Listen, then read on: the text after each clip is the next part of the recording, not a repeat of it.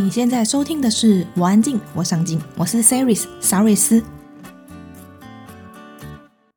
我安静，我上进是一个专为内向者打造的 Podcast 节目。在这里，我们分享多元面向及有趣的故事，帮助你重拾热爱的事物，并活出你想要的样子。在网站里，我们也分享许多活出自己的内容。请在威廉网址上输入 c e r y s 点 c o，期待你在这一趟旅程收获满满。你有没有试过梦到一个印象非常深刻的梦，甚至连梦境人物对白都记得一清二楚，很想要知道这个梦到底蕴含了哪些讯息，然后就会开始上网 Google 刚刚那个梦到底是什么意思？会不会是外星人想要透过梦境，想要跟我传达人类最高的机密呢？如果你有类似的经验，你来对地方了。心理学家荣格将告诉我们如何透过心理学和灵性科学的角度来解梦，看见荣格这一生的生命历程，也帮助我们借由荣格的梦进行自我探索、自我疗愈跟反思生命。所以接下来我们将会分享荣格的故事，透过荣格的梦看见他的一生，也看见自己。那今天的解忧书单，我们邀请了负责荣格的三十个梦执行编辑。赵世尊来分享。那现在请世尊做一个简短的自我介绍。哎，主持人好，各位听众朋友，大家好，我是世尊。那我是心灵工坊的编辑，那也是荣格的三十个梦，心灵大师的自我疗愈这本书的执行编辑。今天的解忧书单就不再是只有我一个人在看书，然后跟大家说书。今天就邀请你来跟我一起说书。对。然后，因为对于梦境，我们都非常好奇嘛。然后，大部分我自己在梦到的时候，都会上网 Google，像我刚刚说到的，通常找到就是周公解梦这个。然后每次，对对对，每次在看到的时候，就觉得嗯，是这样吗的那种感觉。然后现在知道心理学家荣格，他对于梦境也是有涉猎非常的深。那我就有一个问题想要。来问问世尊，就是为什么梦境可以帮助我们自我疗愈呢？诶，这个问题哈，其实有时候说起来，它是我觉得是一个理所当然的事情，但是真的要回答以后，也还蛮怎么讲？我们我们可以先先要知道，因为我们今天的这个书的主题是荣格嘛，嗯，所以如果说想要透过荣格如何看待梦。还有如何在从梦中自我疗愈的话，我们就可能先稍微知道一下荣格他的思想的那个主要的核心的一些观念到底有哪些。嗯，就像主持人刚提到的，包括我自己，包括我认识很多人，哦，做了一个梦，然后就上网 Google，我梦到乌龟，我梦到乌鸦，这代表什么？嗯、对对，那、啊、其实其实我们人生是很复杂的，就是说没有办法用单一个一个。物件哈，一个梦梦见的对象，然后就解释了自己的心理状态，甚至预测了自己的未来。嗯，但是这也不代表说，呃，其实梦就是毫无意义的一些讯息组织而已。那其实我们如果从荣格的观点来看，其实人的一生的一个心灵发展历程，哈。荣格把它称作是自信化或是个体化的一个历程，也就是说，我自己是一个独立的个体，而我的心灵要一直发展，一直成长，成长到最后，好像会趋近于一种可以跟宇宙万物有一种共鸣，有一种合一。重点是我感到非常的呃平静而且喜乐的一种状态。嗯，也许在宗教的世界里面。会说这个可能好像有点在佛家在讲涅槃呐、啊，或是说基督教在讲说，哎，我到了上帝的身边的那种感觉。嗯嗯，嗯。但是我们在讲心理学，我们可能没办法讲的这么的高，可是好像有一种这种趋向的感觉。可是这个这个，换句话说，我们一辈子是一起一直不停的整合自己的各种心灵、思想、情感的一个过程。嗯。而我们内心世界许许多多的情感和思想。他们常常是互相打架的，互相矛盾的。那也就是说，有某一种情感被引发出来的时候，他们在打架，他们在互相的征战。这也就是我们为什么心里会受伤的原因。那主持人问的问题是说，为什么可以帮助我们自我疗愈？疗愈就代表你受伤了嘛，对不对？不然为什么要疗愈呢？对。那我们其实应该是想说，那我们的内心世界到底受伤到底是怎么一回事？这样子，嗯，所以我们一辈子的心灵哈，其实都是在跟内心世界的各种伤痕哈，不停的在思考这些伤是怎么一回事，我如何跟我的伤共处？就好比说，有些人身体上受伤了，也许他车祸然后断了一只脚，那这是一个永远没有办法恢复的脚伤，可是他的生命。一样可以带着这个残缺的脚，过得很精彩，过得很快乐。那心灵的伤也是这个状况，对。可是我们要如何去探究心灵的伤口是怎么一回事？这就牵扯到一个很重要的概念，就叫做无意识或叫潜意识的概念。也就是说，在荣格的学派，或者说广泛来讲，这个所谓的精神分析的这个心理学学的取向呢，一般会认为说我们的。内心有许许多的念头、许多的想法，还有许多的情感，是我们自己平常意识不到的。可是意识不到，并不代表它存在，它就不存在。嗯，换句话说，这些我们意识不到的情感，随时随地都还在影响着我们的行为，影响着我们的心情，甚至影响着我们有意识的思考。这是也是一个蛮嗯。比较不理性的一个过程，这样子，所以在换句话说，如果说你想要了解，我们可以观察到四周有一些情况，一样是一个创伤的事件，譬如说，呃，家里有一个长辈过世了，或宠物过世了，哈，你会发现说，哎，有些家庭的成员过了一阵子，他就恢复。然后就好像恢复正常生活、正常心情，嗯，那有一些人却一直陷入当中不可自拔，甚至会得了忧郁症。那换句话说，同样一个外在的事件，它触动了你内心世界的什么东西，其实你并不知道。可是我们会去看到这种不一样的情况。那所谓的疗愈是什么？所谓的疗愈，并不是把外在的问题解决，不一定是这样，有时候可以。但是如果像是遇到呃家人啊、宠物过世，这个是不可。真正的疗愈其实不是让他们复活，而是真正的疗愈是你的心情开始有得到一些疏解，某些转化的力量。所谓的化悲愤为力量，就是说化你的伤口为更高一层境界的成长的力量。那我讲的这么一大圈，其实就想告诉大家说，梦其实就是我们去看到潜意识的情感、潜意识的念头的一个很重要的媒介。所以换句话说，当我们如果想要自我疗愈的时候，好好的记录自己的梦，观察自己的梦，有时候会找到一些很可贵的线索。对，那当然我们不只有这种方式，但是我想大多数人都会做梦。那以我们今天想要介绍的这本书来讲，荣格他就是一个好像算是一个蛮天才的人，从小到大就很懂得。记录自己的梦，然后从自己的梦中去找到自己内心世界的某一些想法或是蛛丝马迹。所以这本书叫《荣格的真实个梦》，它其实是算是一本荣格的传记。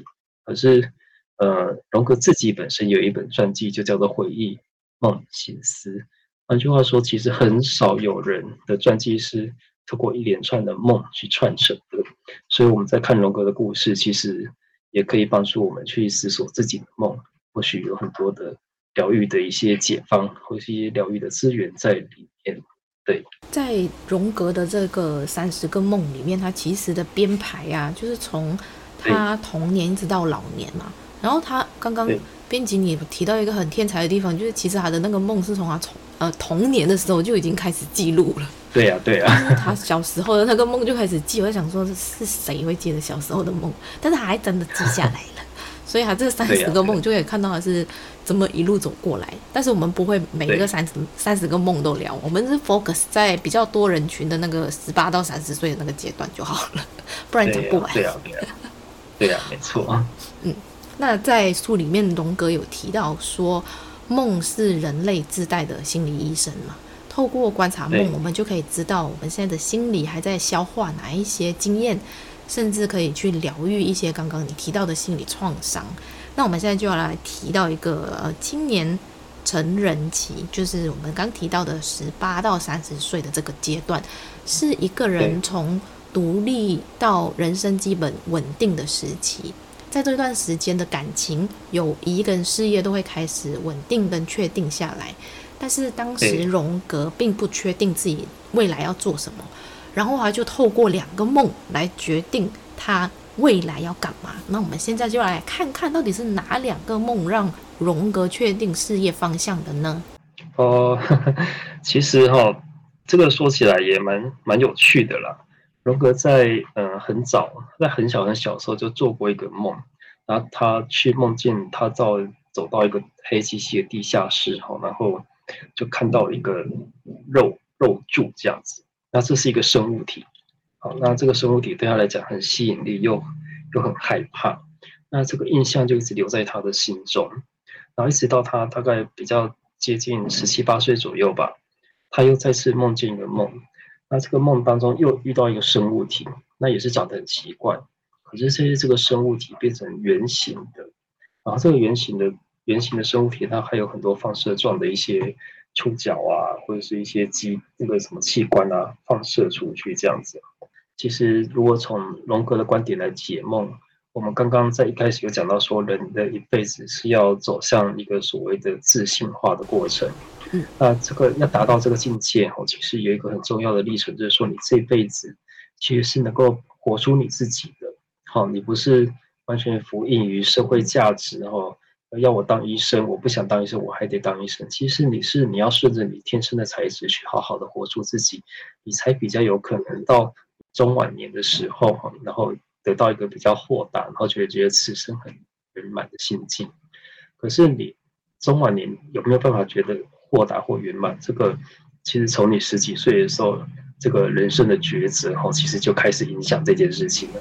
嗯，那换句话说，我想我们有很多人在选择。志愿的时候，并不是依照自己的心愿去选择的，也不是依照自己的兴趣或是直觉，依照的是，哎，选这个系好像以后比较收入有保障，选这个系以后比较可以升官发财。那其实这种选择，在一个程度上就开始偏离了自信的发展道路。那荣格从小时候梦到一个柱状体、柱状的生物体，然后到。梦到一个圆形的这个生物体的这个过程，好，这个圆形在那个意义上来讲，就开始我们讲自信圆满，一个圆满的过程。换句话说，你梦到的是一根，或是梦到是一个四方形，或是梦到是一个圆形，这个其实都有一些心理上的遗憾。那呃，荣格梦到一个圆形的这个生物的时候，其实某种程度上，在他自己的解释里面，就好像象征的，他在暗示我说。这个东西会让我圆满，难怪这个生物变成了圆形的生物这样子，所以他当下就开始觉得说，龙哥其实这个人他很喜欢考古，也很喜欢读历史，可是他梦到的是一个生物，那要怎么办呢？有什么样的一个领域又带有考古的色彩，但是又是一个生物，是一个自然科学的领域呢？后来他就决定说，他要。去从事跟生物有关的这个领域去攻读，所以他就选择了一个比较属于偏自然科学的领域。而他在这个自然科学领域当中，呃，像生物学啊，不是有演化嘛？演化也有一部分是这个考古的工作啊。他就发现说，他的路好像隐隐约约被指出来了。那在这个部分，其实他没有走向人文科学，变成一个历史学家、哲学家，或是。他爸爸本来可能还有一点希望他变成一个神学家之类的，他没有走上那条路，反而走上了一条自然科学的道路。他认为就是因为他梦到了生物，这个生物变成圆形的，然后呢，让他开始选择以自然科学的的这个领域为他自己生涯的一个起点。可是我们可以看哦，我们今天看到的荣格其实是一个心理学家，而且这个心理学家还相当的。具有一种，呃，比大部分的心理学家来讲，更具有一种人文的色彩，甚至是宗教或灵性的色彩。对，那其实刚刚我提到说，荣格其实一直对考古的东西有兴趣。那我们去想一想，这个精神分析的历程，像不像是在做心灵的考古？也就是说，荣格他其实，在生涯的早期，当他念了自然科学之后，选择医学。但是最后，在医学当中，他又选择了精神科的时候，他其实彻彻底底的是一个呃精神科医师嘛，哈。然后在这个精神科医师的这个这个发展过程当中，他其实也一直在探究人的心灵。这个探究的过程其实有点像是考古的历程。所以我们再往回看，看到他后来去发展炼金术，去从中世纪的这个学问当中去寻找人类心灵的依托。其实他从这个生物为起点，但是其实又渐渐的走回他自己的兴趣。那我们可以说，这个历程对他来讲是很有意义的。他如果一开始就选择当一个宗教学者，当一个神学家，好，或当一个这个。没有受过自然科学训练的话，其实他可能就会是一个默默无闻的江湖术士之类的，因为因为在那个时候，这个主流的社会是很崇拜科学的，包括心理学都要变成科学的一个科学化的的一个学问这样子。所以在这个脉络下面，其实荣格他还是在他早年，就是在十几这二十出头的时候。奠定了他在这个社会上的基础还有成就，而且他其实也发展的很好。所以回过头来看，我们看到这样一个梦，好，那他梦到生物，生物变成圆形的，提示着他你要先走自然科学的路。这其实就是在帮他铺，好像在帮他铺一条他自己生命发展的历程。虽然跟他自己的那个兴趣好像一开始有一些些的偏差，或者说你会看到一个。以神经科学为主的精神科医师，嗯，他后来晚期的这个心理学理论好像快要八竿子打不着了。可是这还是让他有了一个起点。那实际上，荣格到了晚年的时候，他又对科学开始产生兴趣了，所以他跟一个叫做物理学家叫做鲍利，还有很密切的往来。换句话说。他就他的理论到最后，大家会觉得说什么自性化啊，然后什么阿尼玛、阿尼姆斯啊，然后还有什么炼金术这些扯在一起，好像很玄，而且很像是宗教的东西。可是后来其实发展了一些领域，叫做超心理学的领域，其实又试图的从科学的角度来看看各种我们人在一般情况下不太有办法理解的一些心理现象，甚至一些被我们认为是灵异现象的。一些状况这样子，那你可以看得到，其实他一生都有一个科学的这种务实和一定程度的一个严谨的态度，在面对这些看起来很玄的东西。这也就是他可以跟许许许多多的江湖术士哈区隔开来，他不是一个那么江湖术士的人，反而是越在我们现在这个时代，大家心灵越空虚。就越会发现说，其实荣格那时候立下来的学问，其实对我们来讲是很有启发性的。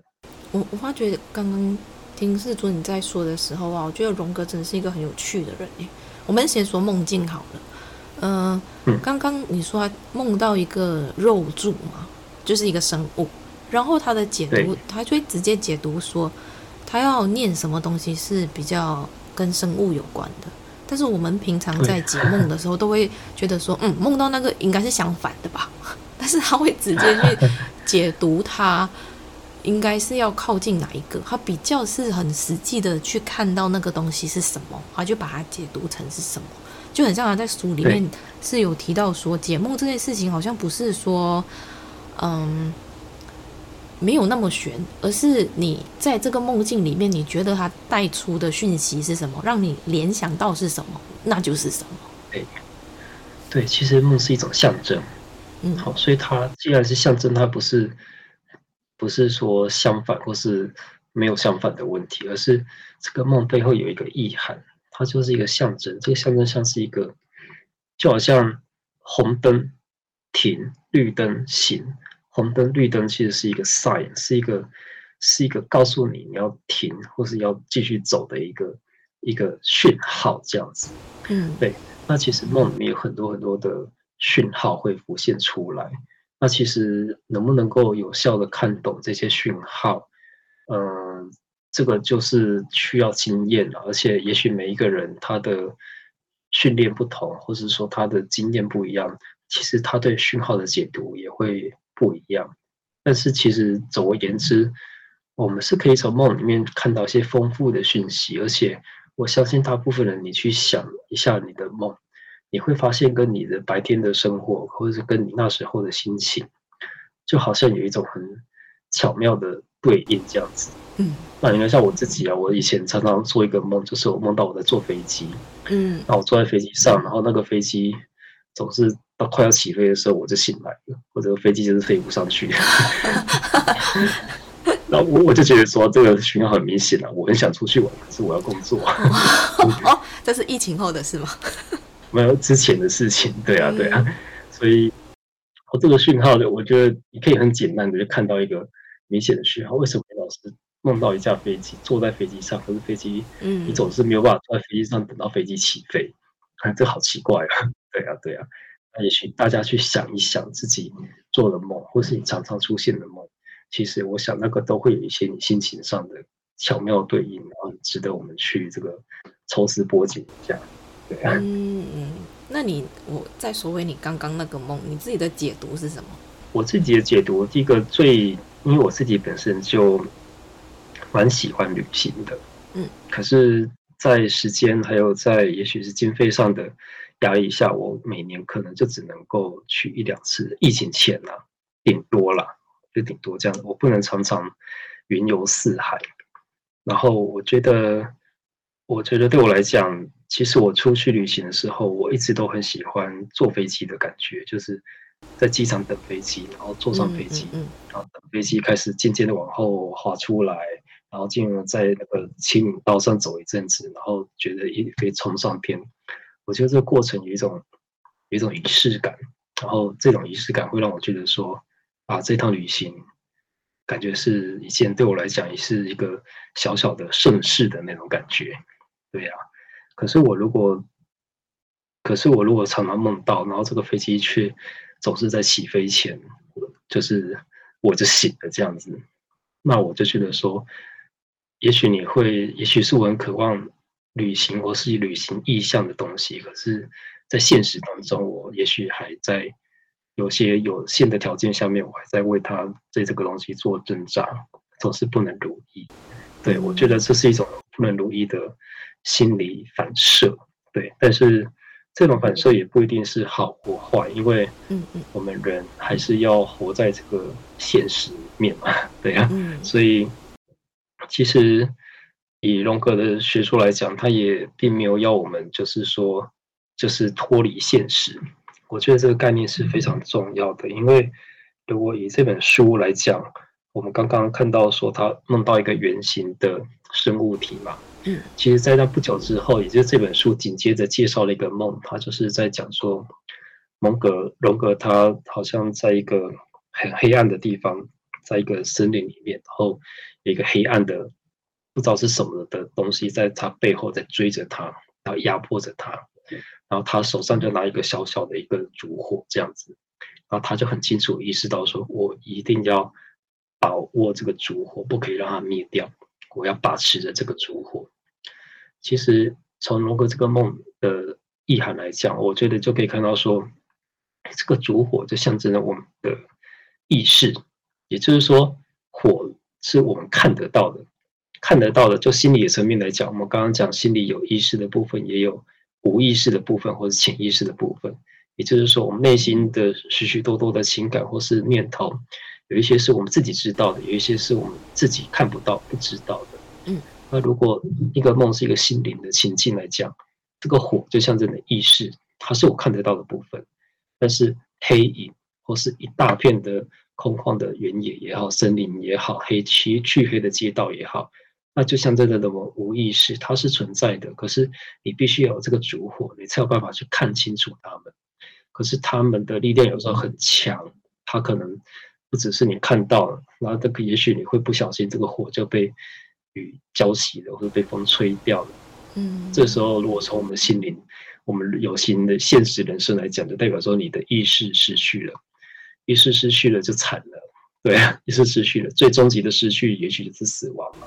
那其实，在我们日常生活当中，也会有很多你自己的意识已经没有办法控制你自己，然后你就被你心里面无意识的东西给抓走，然后开始，譬如说你喝醉酒，也许是这种状况，我的意志力再也没法控制我的行为，好，那接下来我就开始把我内心世界的各种风言风语啊，或者各种不同的念头开始讲出来。我开始没法控制我该讲什么话，出来的就是无意识的东西。那或者是有些人吸毒啊，其实是类似的情况，或是有些人彻底的放弃了，好，对现实世界不再拿出意志力来奋战了，随波逐流，然后任凭自己的情绪来主导自己。那其实这个都是这个烛火的失去，对。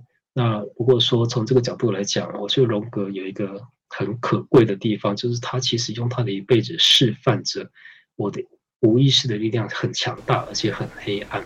嗯。可是他们确实存在，你不能假装他不知道，假装他不存在。其实我们大部分人的人生，大部分的时候都是尽量的假装他不知不存在这样子。我们只想要活在。光亮的地方，可是有光亮的地方就一定会有黑暗的地方。嗯，所以我们要随时跟黑暗的地方相处，去知道它有什么，这可以帮助我们知道，原来我这个光亮的地方是位在什么地方。但是我不可以被黑暗的东西吸引进去，然后我这个火就灭了。所以荣格，我想，如果说你有看这个书的话，你会发现他其实在他的，呃。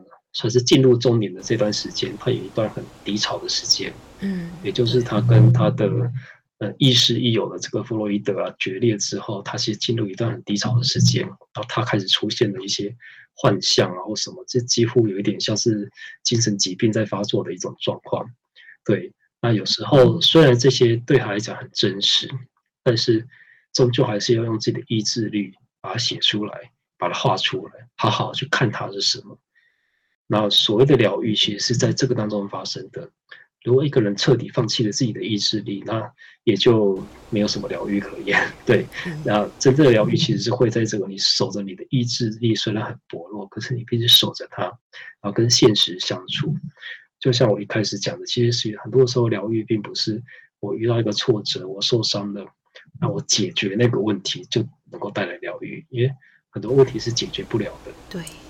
必须改变的是自己的的心情，自己的心境。对，那你要改变的话，你那个火把，那个意识必须守住。对，那我觉得这是龙哥对我们来讲一个很好的示范。对，他的一辈子的这个故事，他一直在跟那种啊、呃，不知道是什么东西在对抗，可是他算是成功了。对，算是成功了。有些人是失败了，那有些人一辈子根本没有对抗过，他都活在一个。看似光明，其实有点虚假的人生里面，这个也是有点可惜。对，嗯，我觉得每个人的历程不一样啊，就是我觉得也没有所谓的成功或失败，都是一种体验。他只能做到他懂的部分，嗯，他不懂的，他自然就是不知道要怎么做。所以我觉得，嗯，现在在听的听众就很幸运哦，因为你们有听到荣格的梦。然后刚刚有提到那个就是。呃，我们自我疗愈的时候，有时候不是为了要去解决那件事情，因为有时候事情是没办法解决的，比如说死亡这件事。对。尤其是我们在面对呃至亲离世的时候，尤其是我们的父母啊，然后这件事情是会非常加速一个人的成长，特别是在面对我们至亲父母死亡的时候。那我曾经经验过那种痛苦，我知道非常非常的黑暗，但是。我觉得在那个痛苦里面，他生出来的力量其实也相对的大，只是那个过程会非常的挣扎，非常的痛苦。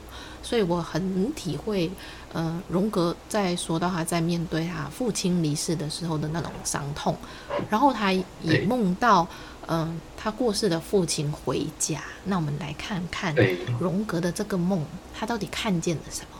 荣格的父亲在荣格大概大约二十岁。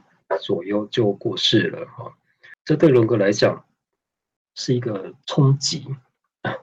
按照书里面的写法，龙哥在这之前好像没有看过死亡的现场，嗯，好，然后他父亲在临死前竟然在挂念的就是啊，你去考某某大学，考某某医生，考考什么东西，有没有考上啊？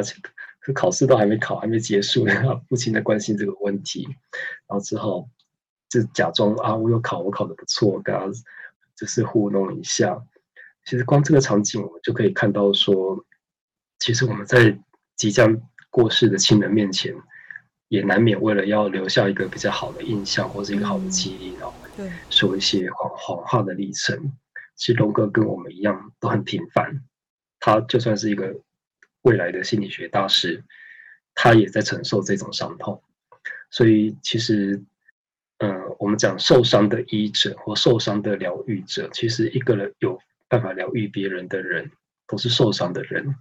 换句话说，我们自己之所以需要心灵疗愈，也就是因为我们一定会受伤。好，那荣格在他父亲过世后不久，他就梦到了一个梦，因为他就梦到父亲回到了他的书房来。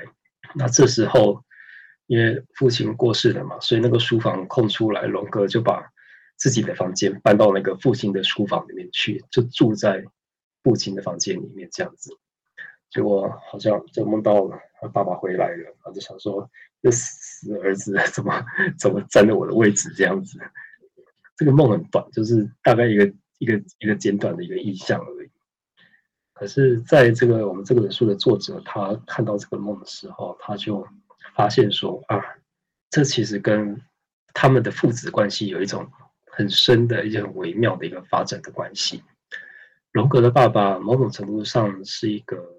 好爸爸，就是说他跟他父亲之间是有那种情感联系，而且他的梦的场景在书房，也就代表说，荣格其实在他的成长历程当中，他跟爸爸有比较正向的、比较好的一种交汇的时候，其实在爸爸告诉他有哪些知识啊，有哪些书可以读的时候，这对他来讲是一个好的记忆。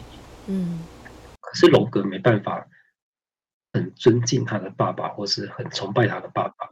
一般小男生都通常会啊，我觉得我爸爸很棒，都希望有这种感觉。嗯，可是龙格其实找不太到，因为龙格的爸爸他是一个，呃，算是个牧师，是个乡村的牧师。嗯，可是他身为一个神职人员，可是龙格到教堂去，以龙格这个这么有宗教性的这种心灵来讲，他就总觉得。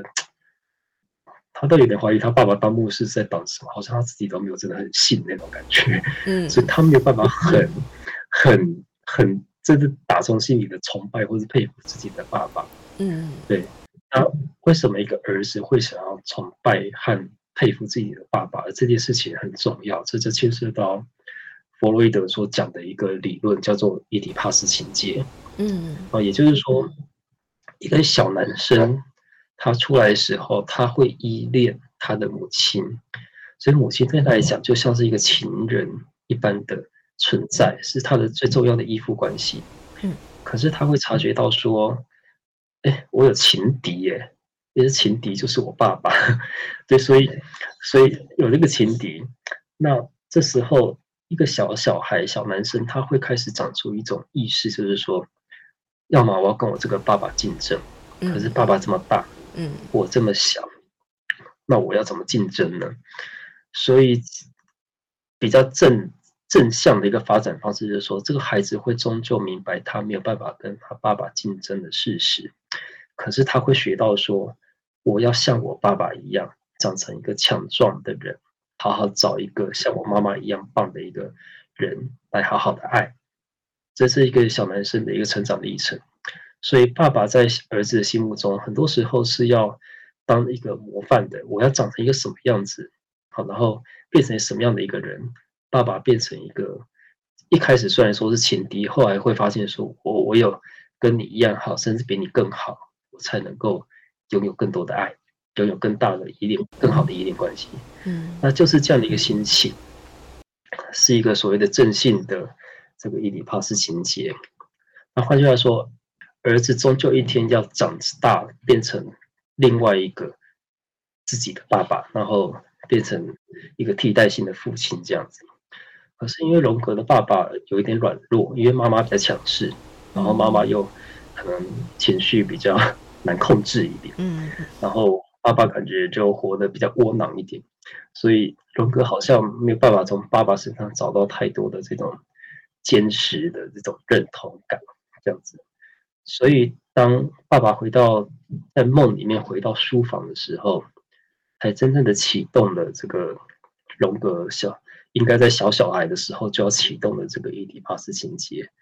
他搬到爸爸的房间，占了爸爸的位置，其实才开始了一个小小时候，我跟爸爸应该要有所竞争的这种关系。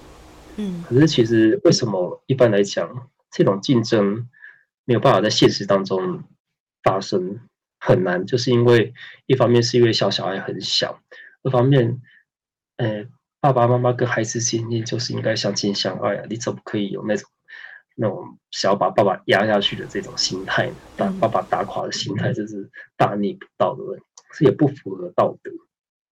所以，其实龙哥做了这个梦之后，他也伴随了一种一种好像一种惭愧、一种羞愧的感觉。对，那其实这种这些感觉，其实是真正启动荣格，嗯，开始真正长出自己的力量。有时候我们会发现一件事情，就是说，好像一个人真正能够长大成人，往往就是爸爸妈妈不再对他产生影响力的时候。嗯，那其实爸妈不再产生真的彻彻底底没有影响力，可能就是在他们过世了之后。对，只要爸妈还在你，我很多时候你某种程度上都还是别人的孩子的这种感觉。那爸爸的过世，透过这样的一个梦，其实激发了荣格真的长大，然后开启了自己的真正属于自己的人生，这样子。嗯，对。可是这件这个梦，除了说。启动了这个所谓的伊底帕斯情节，碰触到了之外，它还有一个意义，就是说，它让荣格看到说，原来一个人对我的影响，绝对不是他太他在活着的时候才对我有影响。嗯，我跟爸爸的关系也不是在活着的时候才有关系，死了就没关系了。嗯，这这这其实是开启龙哥另外一个呃人生视野一个很重要的一个。对，是一个一个起点这样子，对啊，因为我们如果往后看，你可以看到龙哥到晚年都还一直在梦到跟他爸爸有关的梦，嗯，然后他爸爸在梦中的形象其实不停的改变，不停的转化，嗯，其实他晚年他晚年有个梦，其实爸爸已经变成了一个对龙哥来讲是 OK 的、值得敬重的一个身份的象征了。那其实这。真实的爸爸早就已经过世好几十年了，嗯，可是龙哥心里面的爸爸，一停的不停的在成长，然后不停的在寻求帮忙。那也就是说，其实人和人的交汇，人和人的关系，其实是超越生死。对，那我觉得读荣格的心理学有一个特别有意思的地方，就是你会发现心灵内在在发生的事情，好像比你外在的。具体的事件都来得更真实那种感觉，那我觉得这个在荣格的身上其实是蛮充分的体现出来的。对，而且我觉得你刚刚提到一个那句话，我还蛮认同，就是一个人的心理发生的状况会比外在的更明显，因为而且有时候，嗯，当事者必须要自己去注意到，因为不然的话，我觉得会很快，你可能就会忽略掉他，因为我觉得一个人的。改变呐、啊，他一定是从自己的心里面先改变，先有想法，他后面才会有行为出来。然后呃，刚提到我们呃在讲荣格呃过世的父亲啊，我之前我自己的经历是在我父亲过世的那一阵子，他刚走的时候，我很常梦到他，然后在梦里的他都不说话，就是跟之前的他很像，不说话。很严肃，然后每次在我梦里，还就是就是出现，坐在旁边，然后都不说。然后好不容易，嗯、呃，我终于熬到他那个百日，就是他过世一百天的时候，嗯、那一天，我就又梦到他了。然后在梦里，我跟他一起去办签证，就是去办我们要出国旅行的签证，嗯、我们就一起去办。对。然后在那个梦里呢。他竟然跟我讲话了耶！我之前一直梦到他都，对他都不跟我讲话。然后在那个梦里，我们就是牵手啊，然后聊天，这样就是好像变得很很好朋友，就很很怪。对。后来在那梦里面，我也很开心。后来我们就是办完签证之后，他就把护照交到我手上，他就跟我说：“好了，我要走了。”他就这样说。后来我就在梦里，我就突然意识到。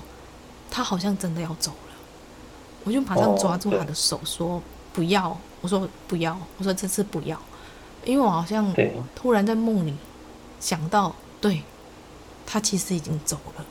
我现在这个是一个梦，嗯、那我就一直紧抓着他不放，然后在梦里我也哭了。然后其实当下我真实的我我也哭了，只是那时候我没有意识到，我还没醒过来。但是在那个梦里，我很清楚的记得，我一直抓着他，一直跟他说不要走。嗯一直，我终于说出口跟他说不要走，因为他走的那个时候，我并不在他身边，所以我没有办法跟他说出叫不要走的这句话。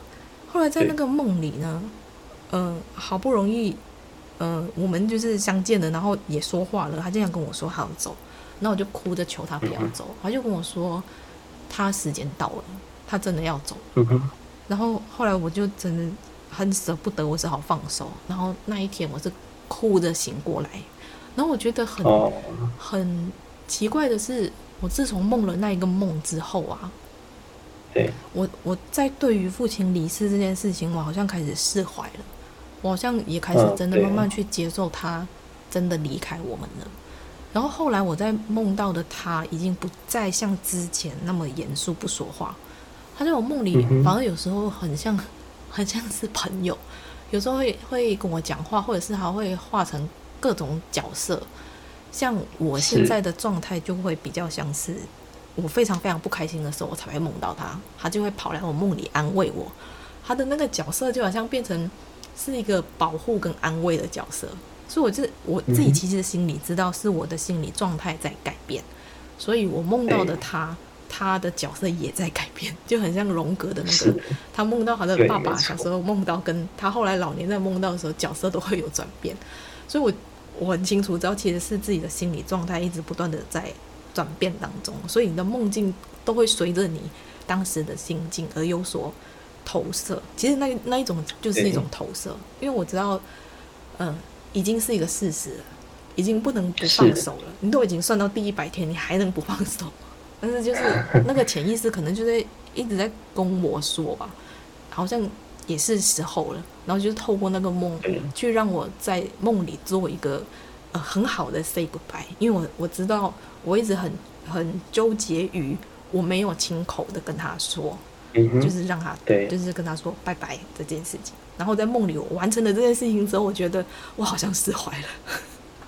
对对，这就是你刚刚问的第一个问题。嗯，梦境可以帮助我们自我疗愈。对啊，就是。我觉得这个其实很真实嘛，对不对？其实很多时候就是心里面的转变，你真的是没有办法只靠着我们。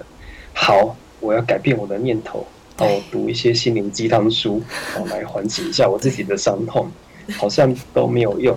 好，我要转念，转念，转念，放下，放下，放下。对，其实它需要你内心深处的那个动力自己来运作。对，好，那。那其实梦就是一个媒介，它就它就帮你运作了这件你自己自我修复的一个过程。嗯、我听起来感觉就是这样子，嗯、对啊。所以你问的问题其实是你自己早就知道答案的问题。欸、我嗯，对我我想要分享给听众，想要让听众知道，你想要去面对你的伤痛的时候，有时候梦境是一个方法，而且我觉得有时候梦境它就是会告诉你一些。讯息，然后我觉得你要怎么去判断那个讯息是真的是讯息还是乱梦？就是你醒来之后，如果它很清晰的话，我很清楚的知道，那就会是一个讯息，因为你还记得。嗯，对对对，我们都会不记得，但是如果你记得的话，那就真的是一个讯息，就是好好来解读一下你最近的心到底怎么了啊？好好的跟自己对话。对，对呀，对呀，我觉得。就是这都是很可贵的疗愈的素材。嗯，那这本书最后其实有说了，呃，我们可以记录自己的梦，然后其实有些步骤可以做的。那对，如果对这本书有兴趣，想要解梦的听众，我们先来稍微告诉大家有什么步骤可以记录一些梦境呢？然后更多的细节，大家去买书吧。我我想先提醒一个，就是嗯。这个书里面好像没有讲那么清楚，但是在其他书有讲到的。嗯嗯嗯，对。如果真的很想要透过自己的梦境来了解自己，或是疗愈自己的话，你其实要先有一个习惯，就是你要在你的床头就放一支笔和一个笔记本。嗯，这个很重要啊，因为你一觉起来灯打开上个厕所就忘掉一大半。对，所以其实因为梦是这种东西，就是说你只要你白天的意识一醒来，你的梦就几乎就很快很快速的就忘记它了这样子。嗯，所以我在其他书有看到说，哎，其实你要在那个床头或者准备好纸和笔，那你随时哈在半梦半醒之间哈，就是说醒来的时候哈，就赶快写下来。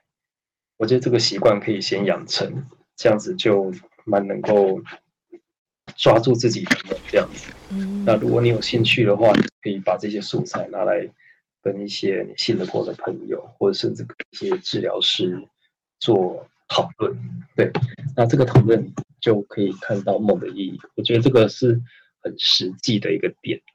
但是如果回到我们这一本书，要我，我有一个问题，我想先问，刚刚说一定要纸跟笔嘛？那我们那个可以用手机录音吗？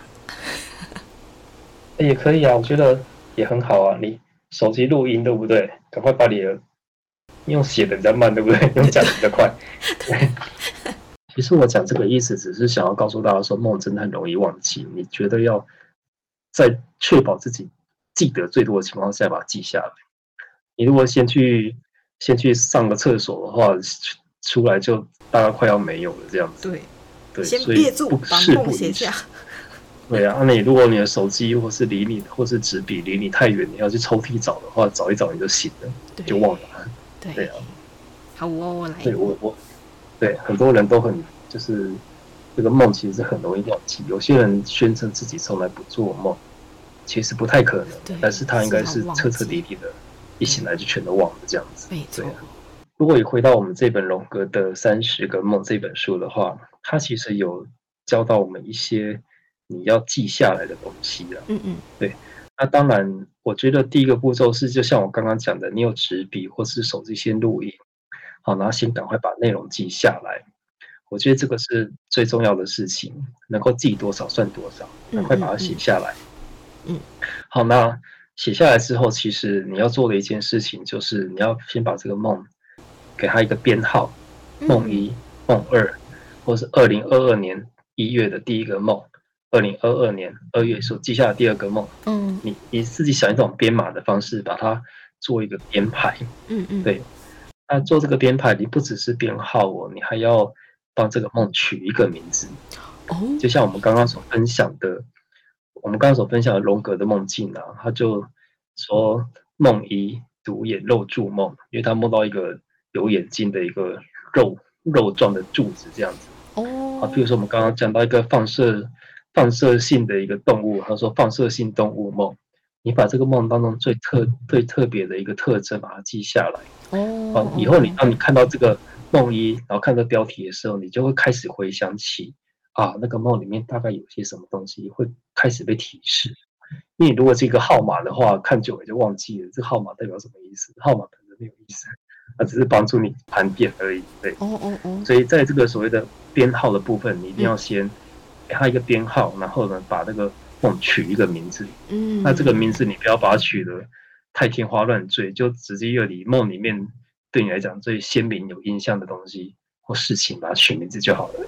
对，嗯，嗯，那取的优不优雅，好不好，好不好读，那我觉得也不重要嘛。嗯，对，重点是有把重点讲出来就好了。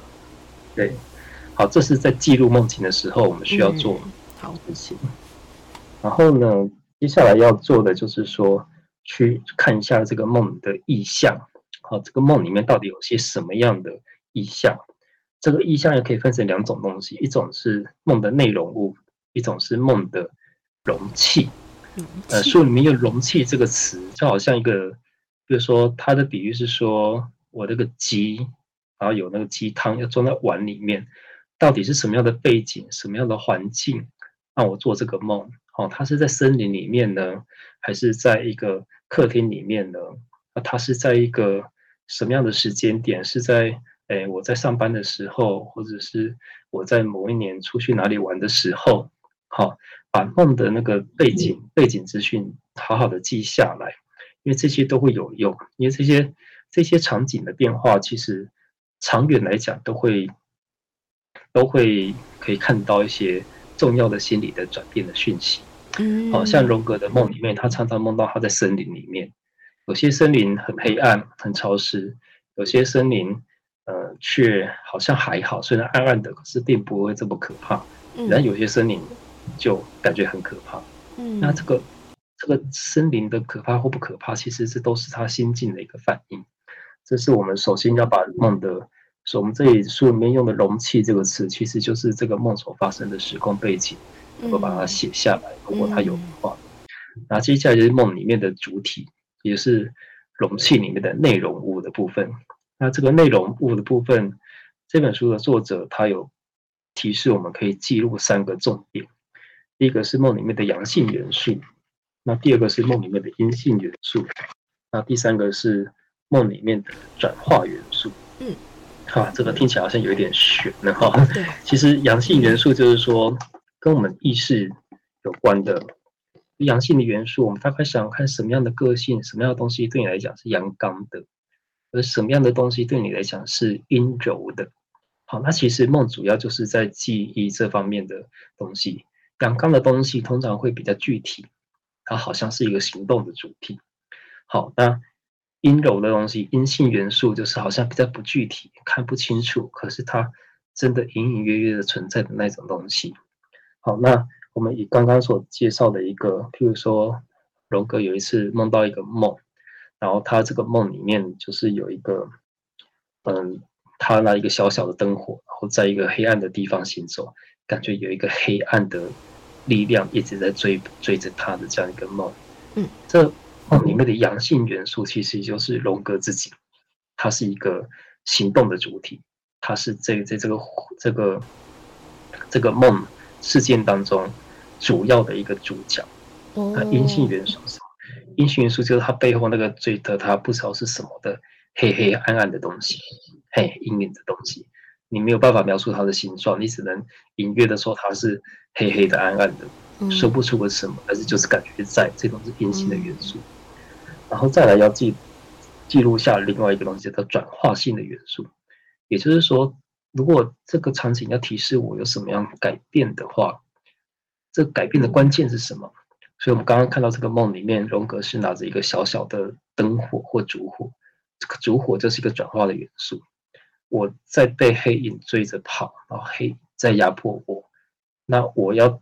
逃离这种困境的话，我最重要就是要把持住我手里面的这把火，这个火就变成一个转化性的元素了。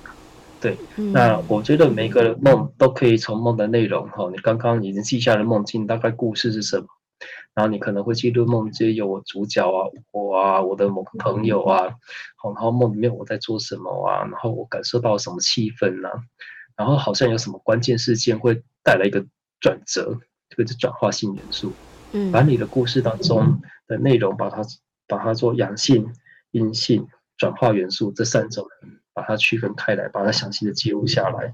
然后我想这样的梦记录下来就会相当的有价值，嗯。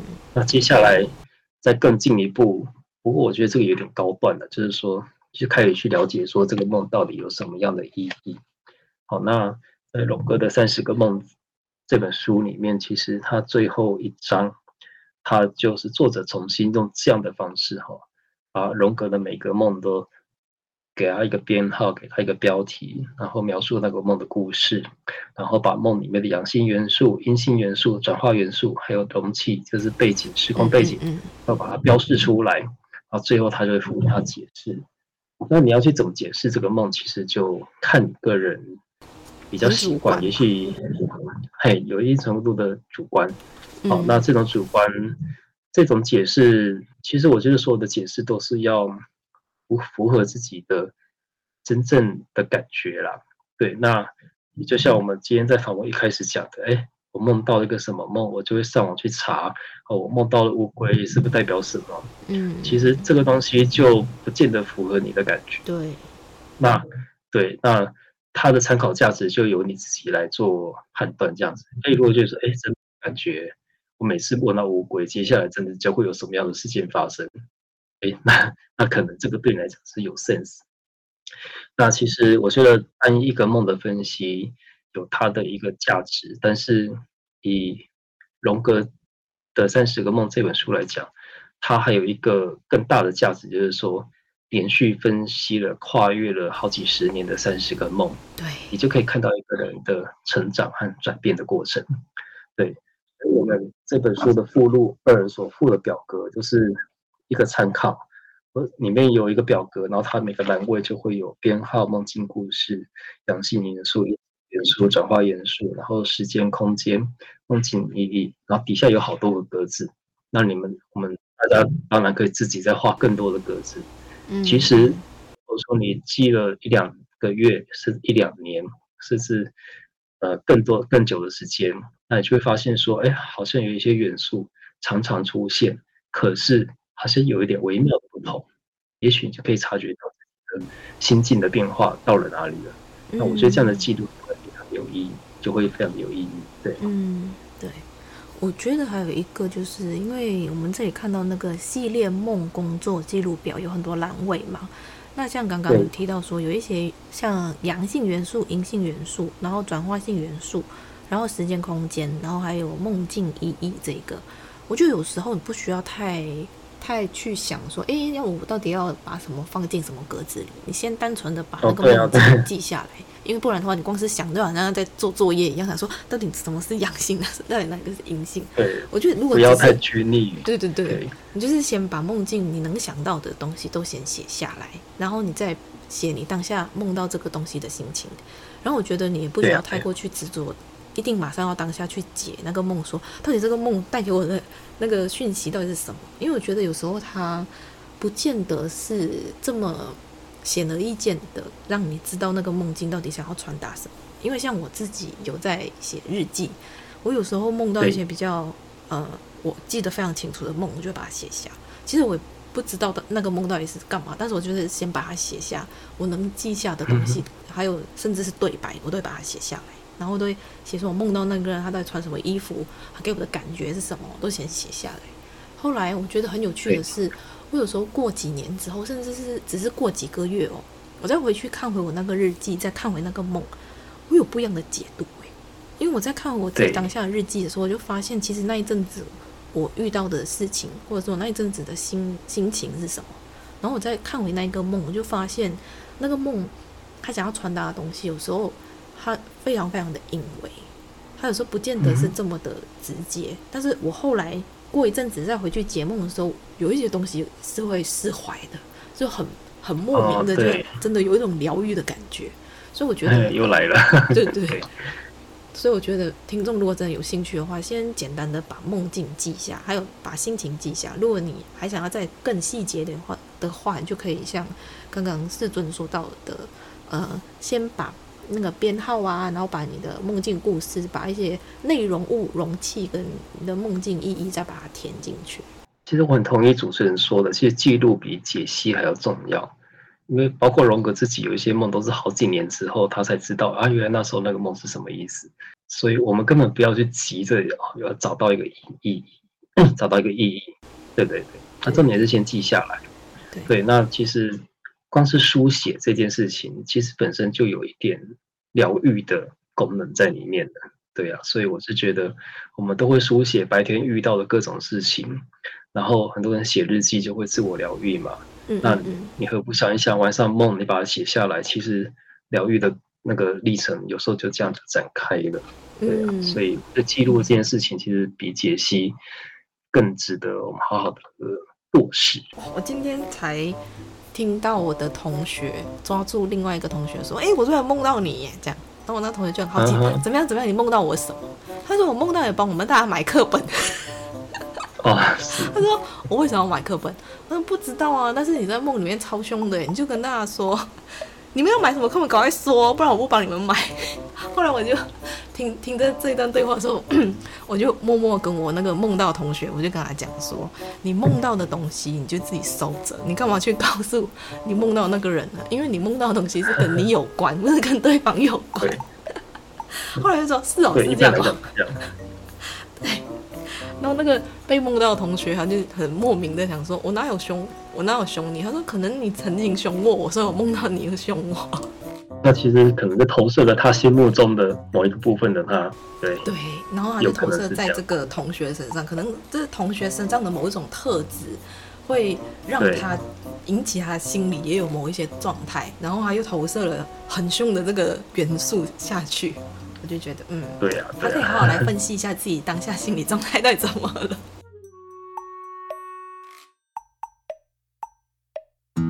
听说上进的人都在听，我安静，我上进。如果你喜欢今天的内容，请在 Apple Podcast 上面给我们五颗星，并留言告诉我你的想法。订阅、打星、分享的人一生平安。那我们下次见喽，拜拜。